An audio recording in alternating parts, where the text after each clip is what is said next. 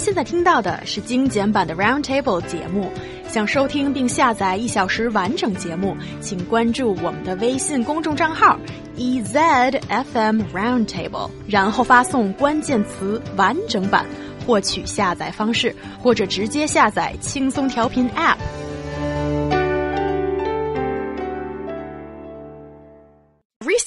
a TV series titled The Legend of the White Snake, starring 10 year olds, or you can also call this 白蛇传儿童版 has become an internet hit after it debuted on the drama channel of Hunan Satellite TV. While some are astounded by the acting skills displayed by the child actors, others ask the question, is it appropriate for kids to perform such a twisted love story?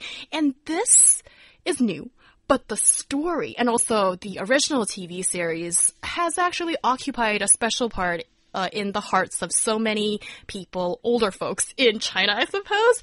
And now, why not let's take a, mm. a trip down memory lane? Yeah. Yeah, and just set it right. Just to set it right.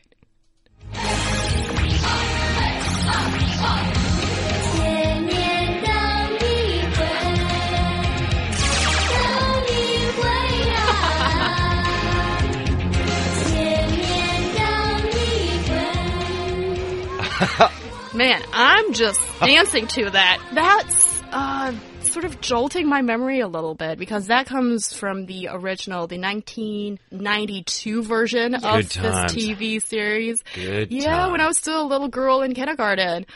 Yeah, Miss Yeah. Niu Honglin, tell us about this uh, remake. Why is it creating so much buzz? Well, at the very beginning, I believe every of our listeners, just like us, are a little bit drawn in that music because it's like memory flushing back. So basically, this film was just a part of a TV talent show called Star of Tomorrow, 小戏骨.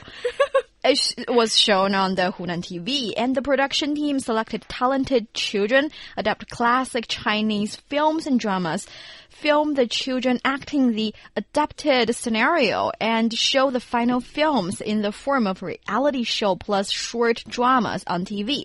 Each episode of the show lasts for pretty much 30 minutes, so every film was cut into several short videos, each lasting about 30 minutes to be shown on TV. And basically, the 白蛇传 is not the first one. Actually, it's the latest one that we've seen on the TV show. Um, they've also made Liu Sanjie, uh, the white-haired girl, or Bai Mao Nu, and the, all these shows are are being remake, re mm-hmm. remade, mm -hmm. and um, the you you have to know that when I first see this, I thought it'd be cute and nice, and the kids are gonna act, or they'll try to act, and you see, oh, they're trying to do this. It's adorable. But if you have actually checked it out, you see that they deliver some pretty good acting. It's like it's like they are really being someone that's not them and it's not even their age. It's like eight or nine year olds acting like 20 something or sometimes 40 something. And that is very impressive.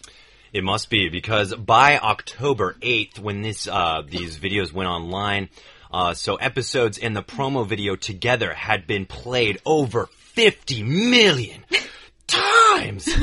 okay, so 50 million times. One of the videos by itself.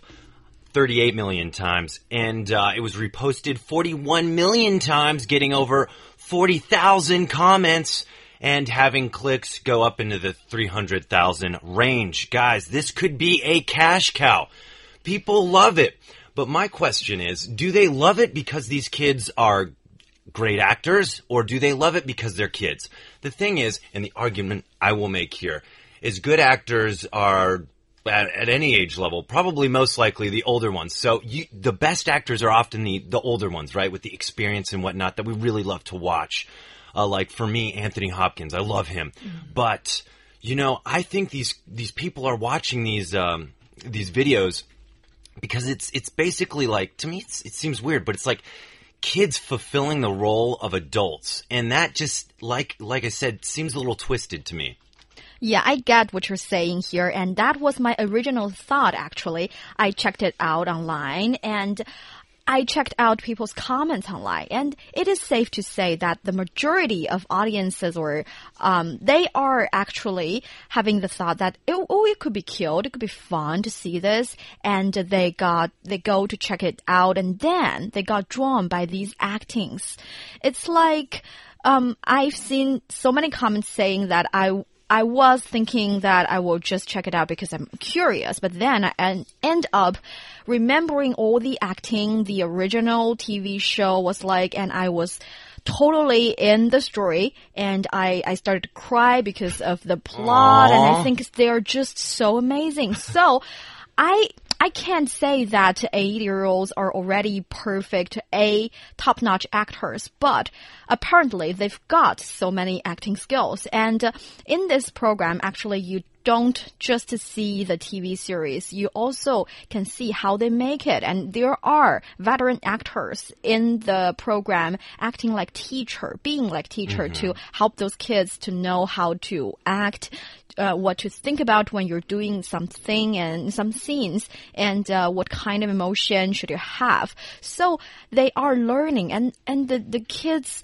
the children actors are very serious about their acting. They're not just playing or goofing around. They're serious about this and they think it's kind of like a job. They wanted to do it right. They try to understand the story and those all those factors have made this a huge buzz on the internet. Yeah, and I think it's uh, really interesting why people are drawn to it. I think uh, certainly there's part of it about the remake because you can see that these young actors they're trying to imitate the acting that was shown on the older version, the original version of 1922 uh, not, what am I talking about? 1992. 1992. Yes, the original version.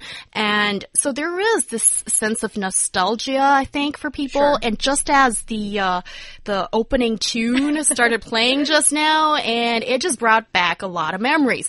That's interesting. And also, I think with this remake, it, and the popularity of it, and then especially when you try to find out who's the audience, it's mainly adults. So I think maybe the adults are trying to, um, okay, this might sound wrong, get pleasure from looking at what kids can do. And there's a fascination towards that. And I wonder if that is like a very us thing that has been going on. Now, I wonder if this kind of attraction would have happened in a different country.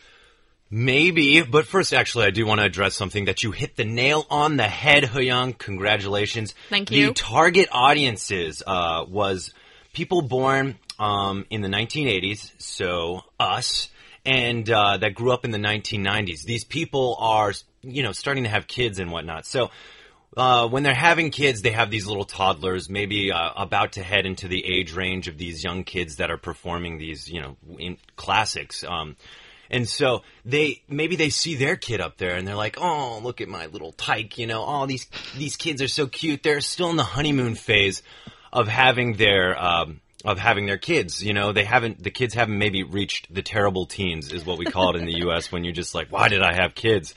Um, but one thing I do want to say here is that there needs to be some. Uh, you need to be careful with this, and I'll tell you why. Is because just like Niu Honglin had said, you know, these are professional actors training these kids. Obviously, the result is really great. These kids can act. But I'll reference Michael Jackson. Um, and I will okay. because if you watch his documentary, if or not his documentary, but like the the dramatized version of his life, you'll understand Joe Jackson pushed him so hard to be an adult and a professional on stage. This guy never had the chance to be a kid. And you see it in his older years. He wants, he has Neverland Ranch with all these rides and go-karts. He wants to be a kid. When you deprive a child of, of being a child, of having life so simple as just playing and going around with their friends, but instead becoming professional actors and having that stress of performing and performing to a certain level, which these kids will have to go through, you know, I think it's just not fair to the kids. I, can, I, ha have to agree with you on this, Ryan Ooh, Price. Music to my ears. Yeah, and also I have to say that I've come across the idea that childhood is being created not so time so so long ago. It's like we used to treat kids like like younger adults. We don't treat them differently. We don't think we shouldn't talk about certain things in front of them.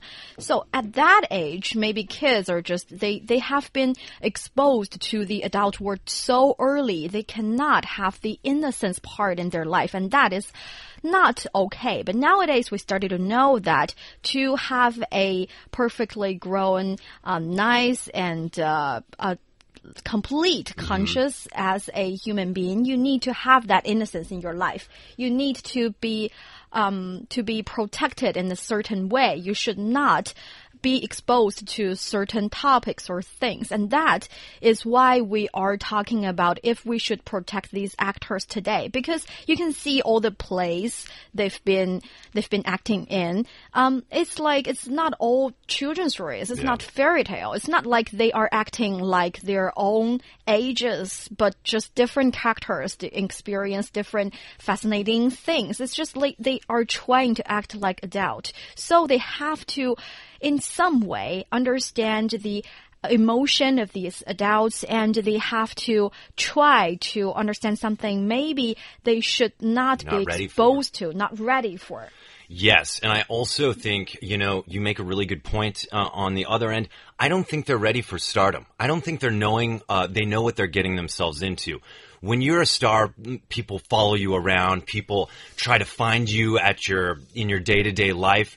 These kids just think, hey, this was fun. I enjoyed it. I got to do this. Look, mom, I'm on TV. You're proud of me maybe they're not ready for all the weird stuff that comes with being a celebrity. You know, we hear about it all the time, but people following you and stalking you or, you know, trying to find you, like I said, in your personal life. These are kids. We got to protect them. Young, what do you think? What do I think? Yeah. Well, yeah, you. It, it's interesting you said it, they're kids. We should protect them because I remember there's a Chinese phrase called "kids are 祖国的花宝,呃花朵." Yeah, if I mispronounce anything, then it's because of the jet lag. All right, I'm just gonna say it uh, straight. Uh, you know, just cut to the chase to that. So basically, uh, flower buds that deserve to live in the greenhouse with full protection. That is our traditional view on kids. And I wonder if sometimes maybe kids are a little bit overly protected. I think this is not about protect or not, but this is about guidance. This is about how do we do it? Because Ryan, you you did give the example of my idol, Mr. Michael Jackson, the late, great, magnificent Mr. Michael Jackson. Yes. Yes, and I think his dad played such a huge role and such a negative role in his childhood. And you can see that it's had long term and negative impact on his life. But also, you can see other examples, successful ones, like Natalie Portman. Well, she, She was a child star. she was a child star. She was in Leon. Uh, 这个杀手不太冷. Everybody, you can check that out and Love it. She's so talented and look at her where she is today. She's successful. She's still a huge actress and she's even got degrees from Harvard and she seems to be a pretty well-rounded person. And there are some other examples. So I don't think exam- there's examples from both sides, which can't necessarily prove that being a child star is detrimental for everyone. I think it depends on how they're raised, what kind of support they have, and I know it's kind of like a risky, more of a risky way of raising your child, but I don't think it is necessarily a wrong way. So I think it depends on how they're being raised. I think, okay, yes, it can be done correctly. I do think that it can be done correctly, but I think most often it's easy to fall into the kind of scenarios where you have a Lindsay Lohan who was on the Disney Channel for the longest time. Then she went to jail and she got into problems with drugs. Same with Macaulay Culkin. Man, I remember when I was a kid, I saw Home Alone and I thought Macaulay Culkin was the coolest dude ever. And I think every other uh, American, you know, boy my age agreed with me. And uh, because of that stardom and fame he had received, his parents ended up suing him for all this money and it messed with his head. You know, when money and stardom and fame is there, it's amazing how many people want to come up to you and pretend they know you. Family members want a piece of that pie. And this is a kid. This is a kid whose life should be only as simple as I want to go outside and play with my friend Todd. We're going to go play Ninja Turtles. That's my favorite. I love it. And then also eating sweets and you know that kind of thing. Well, yeah, some kids might want a carefree childhood, a normal childhood like that, but there are going to be other kids who are into acting maybe, and then they like the spotlight. They don't necessarily know what entails from the spotlight, but it could be like a really fun thing for some of these. So I don't think it's like a you must do this or that kind of thing, but I think it does come down to the family's decision, mostly the parent's decision, but does the parent I hope the parents are not like parasites to the child star. And we've seen sometimes that um, parent relationship to the child can be can be disastrous and monstrous. And so yeah, I think parents are very much responsible to your child's future, especially in this kind of case. Yes. Uh, and to that, I don't really think, well, for me personally, I don't, I don't see being a child star any problem. My problem with this issue is just because if you're a child star and you're acting as other children, it's fine, but it's like they're acting as adults. And that is, that is kind of weird. I have, I'd like to reference another movie, very popular one recently. It's called uh, Operation Mekong or 湄公河行动. Uh, s- for those of you who have seen it, I've heard so many people commenting on the child actor, children actors in that movie and saying that that is the most striking moment for them, seeing the child um, seeing them acting as kids soldiers. So they do drugs, they kill people, and that is like, that is the moment you think this could not happen. Why is that? I mean, people doing drugs is a, a apparently not a okay thing, but when you see kids doing that and they have this no sense of killing is wrong, it hits you. So basically seeing kids exposed to very weird and evil adult thing is not alright. That is what I, well, that makes you, um, that that strikes you the most, which is kind of a reason I think this series is so popular because you're seeing kids do not normal things, not everyday things. You're seeing them acting as adults. So that is a striking part for you, but it's not necessarily good for them. I think the uh, state administration of press and uh, press publication, radio, film, and television would be very uh, much agreed with what you said because they've banned minors from participating in reality shows. I, I kind of am struggling to see the difference between this talent show. But at the same time, you know, uh, this has happened. My concern is, are we sacrificing these kids' childhood for our entertainment? And that is concerning because these kids don't know what they're getting into. They're children. They don't know any better. I think they just want to please their parents. And uh, in many ways, that's just as simple as kids are. Like, you, you paint a picture like maybe kids like to act. For sure, kids maybe do like to act, but do they like to act like a person working a nine to five job and, and, you know, doing all this serious grown up stuff? No. I mean, I think a kid would love to act as Spider-Man. Yeah. I would have loved that. Give me the role of Spider-Man as a kid and I'll run around the streets saving people right and left. It'll be super cute because I would have been eight year old and running around trying to beat up bad guys. But at the same time, when you have me in these roles that have these, you know, sexual innuendos and very serious grown up problems, I do feel like it is kind of sacrificing a part of this kid's childhood just so others can be entertained. And that worries me a little bit. Yeah, I think that's a really good point. That is a very good point, Ryan. Hmm.